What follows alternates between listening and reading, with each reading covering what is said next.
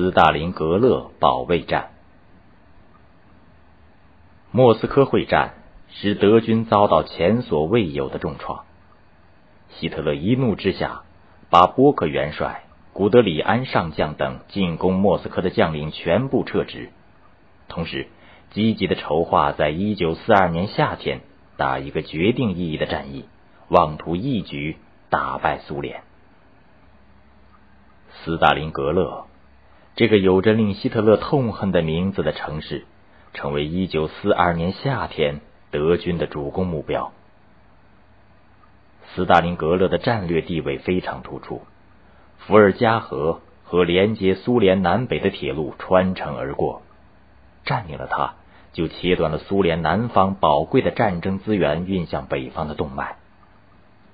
德军则可以进而夺取巴库的油田、乌克兰的小麦和顿巴斯的煤矿，然后向北可以包抄莫斯科，向南可以进军波斯湾。七月十七日，担任主攻任务的德军第六集团军开始强渡斯大林格勒正西南的顿河，斯大林格勒战役开始了。斯大林格勒的军民早已严阵以待，他们在顿河与伏尔加河之间修了四道防御工事，纵深达六十公里，总长两千二百五十公里。并挖了一千一百七十公里的野战战壕，在叶廖缅科上将和罗科索夫斯基中将领导下，全城军民士气高昂，决心将法西斯歼灭于城下。德军在付出惨重伤亡后，在八月二十三日才渡过顿河，直扑斯大林格勒。战斗在激烈的进行。纳粹空军出动了十万架次的飞机，对斯大林格勒进行了地毯式轰炸。一百多万颗炸弹炸得整个城市没有一幢完好的建筑。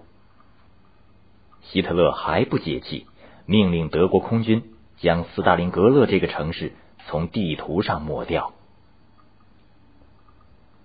九月十五日，斯大林格勒迎来了最紧张、最艰苦的阶段。德军第六集团军司令官鲍卢斯上将驱使着德军整师整团发起冲锋，冲进了城市的中部地区，向北推进到红十月工厂区附近，向南占领了萨多瓦亚车站。两天后，柏林各报奉命预备刊出斯大林格勒已陷落的特大新闻。德国法西斯的美梦做得太早了。苏联军民可不答应他们的胡说八道。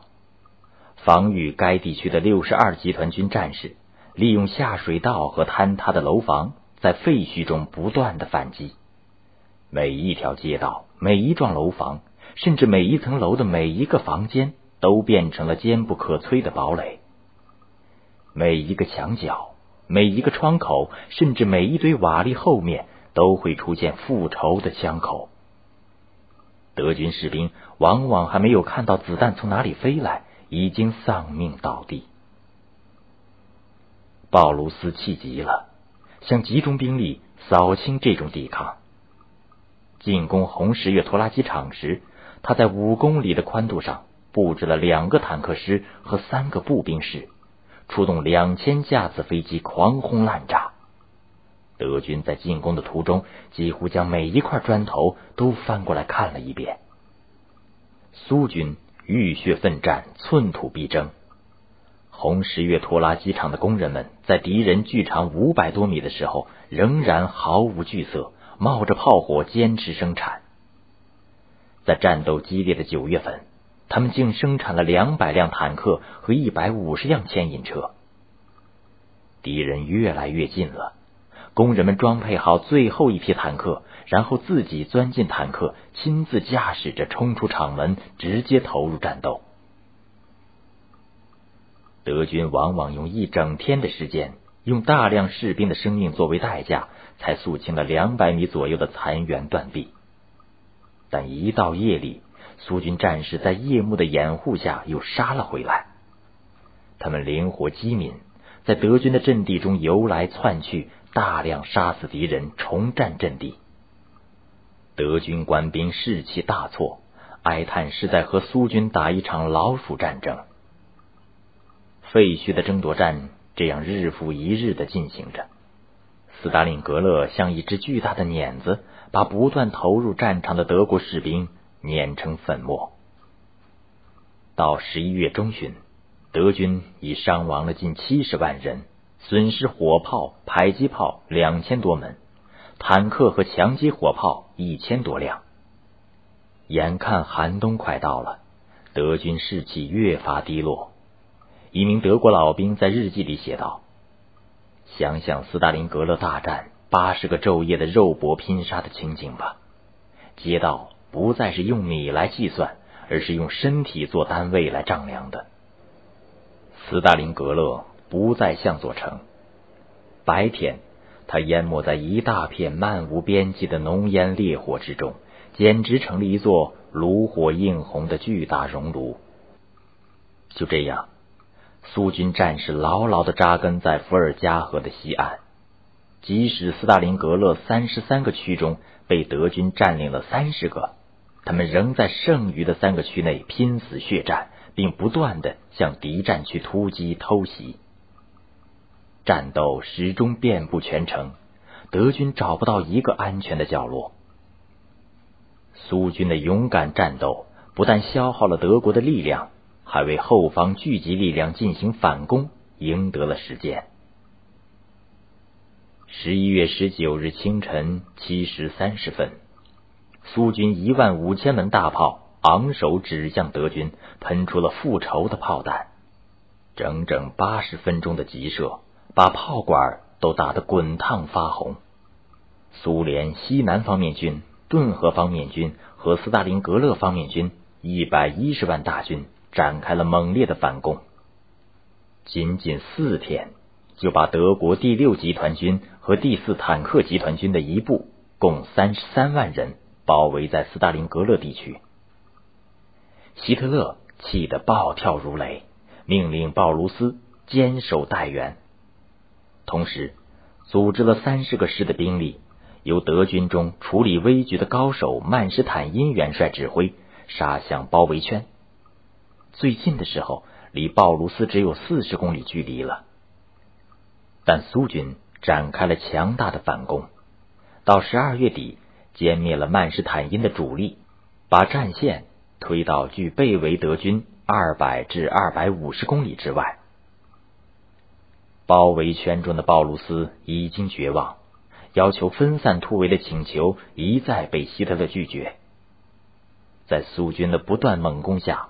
包围圈中，德军的粮食弹药极度缺乏，空中的补给在苏军飞机和高射炮的阻击下也几乎停止。每个士兵每天只能得到一两片面包，大量的伤兵缺医少药，不断发出痛苦的呻吟。鲍鲁斯实在不忍心看着部下就这样一天天的走向死亡。但长期的法西斯思想熏陶和普鲁士军官传统，又让他不能违抗希特勒的命令。一九四三年一月十日，在鲍卢斯拒绝投降后，苏军发动了总攻，很快就把包围圈中的德军分割为南北两个集团。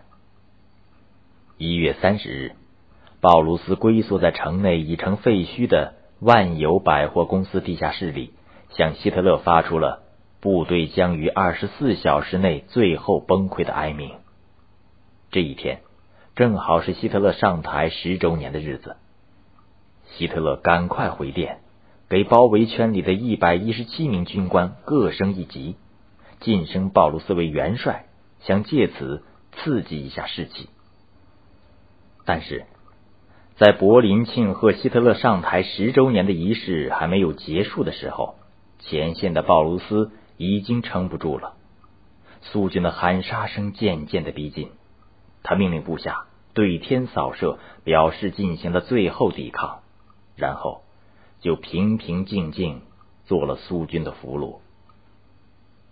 二月二日，另一集团的德军也停止抵抗，枪声终于停止了。